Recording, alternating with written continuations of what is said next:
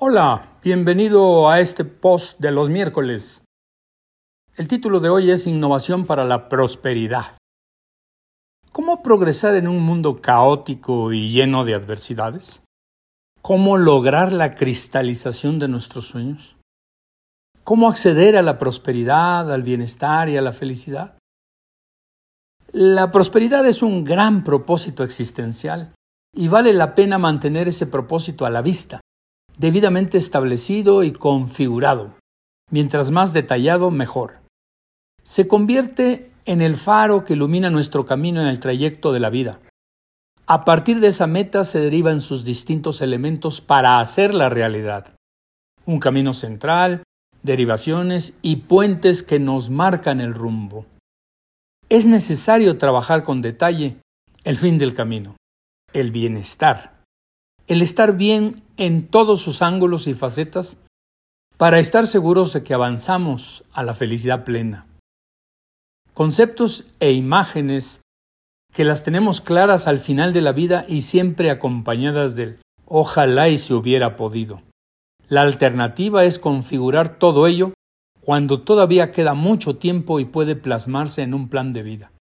Valioso en una era en que la edad probable de vida se extiende más allá de los 90 años.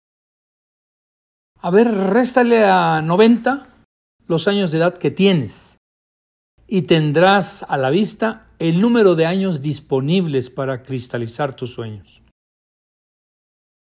Una palanca para acceder a la cúspide montañosa es la innovación, con todos sus elementos y potencialidades para cambiar nuestra vida y acercarnos a lo que anhelamos. Es común atribuir a Einstein la frase es una muestra de locura seguir haciendo lo mismo y esperar resultados diferentes. Entonces, tal vez sea la hora oportuna para comenzar a actuar de otras formas, para encaminar toda nuestra existencia a un estilo de vida que se caracterice por llevar bien las cosas de la vida diaria y asimilar el bienestar desde el momento presente, consolidándolo para que nunca se trunque. La innovación es nuestra esperanza, acceder a su fuerza instrumental para transformar todo lo que concierne a nuestros anhelos. Sí, de acuerdo, pero ¿cómo? ¿Qué hacer para innovar? Lo primero es tener claro el objetivo. ¿Qué sería para nosotros un escenario de prosperidad? Recordemos el mensaje de Zaratustra. Cuidado con lo que deseas, que mañana puede ser tuyo. No vaya a ser que cuando lo tengas te arrepientas. Una vez especificado el objetivo, el sueño anhelado, es conveniente escribirlo en un papel y tenerlo a la vista para leerlo con frecuencia. Lo que sigue es el autodiagnóstico. ¿Qué tan cerca o lejos estás hoy de lo que sueñas? ¿Con qué recursos y habilidades cuentas? ¿Cuál es tu plataforma de lanzamiento? A partir de esos datos, traza una línea clara que se desplaza del lugar en que te encuentras hoy al lugar donde quieres estar. Ponle fechas de inicio, de avance y de logro final. Para avanzar debes tener claro de qué te vas a desprender. ¿Qué es aquello que haces hoy y que deberás dejar de hacer? ¿Qué es lo nuevo?